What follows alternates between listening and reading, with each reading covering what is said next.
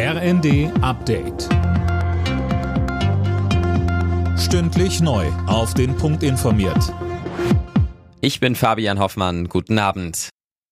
Die Steuerschätzung für Bund, Länder und Kommunen fällt für die kommenden Jahre deutlich besser aus als noch im Frühjahr. Mehreinnahmen von 126 Milliarden Euro werden bis 2026 vorausgesagt. Hauptsächlich kommt das Plus aus höheren Umsatzsteuereinnahmen angesichts gestiegener Preise. In Stein gemeißelt sind die Zahlen nicht, schränkte Finanzminister Lindner ein. Wir dürfen uns von den jetzt prognostizierten Einnahmen nicht täuschen lassen. Die Ergebnisse der Steuerschätzung sind ebenso wie die Erwartungen zur gesamtwirtschaftlichen Entwicklung dieses Mal von äh, höchster äh, Unsicherheit gekennzeichnet.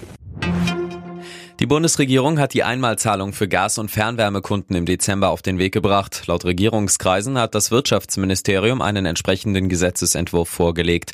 Er soll in der nächsten Woche vom Kabinett beschlossen werden. Die Gaspreisbremse soll ab März kommen.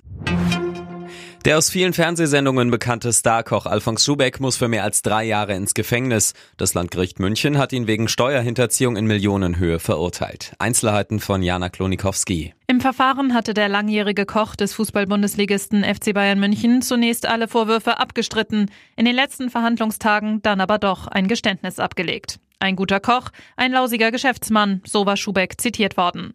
Wann der inzwischen 73-Jährige die Haftstrafe antreten muss, ist offen. Seine Verteidiger erklärten, sie würden das Urteil prüfen und gegebenenfalls Revision einlegen. Das behält sich die Staatsanwaltschaft ebenfalls vor, heißt es.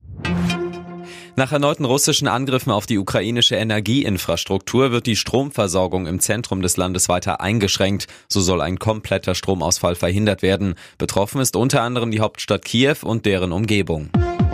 Alle Nachrichten auf rnd.de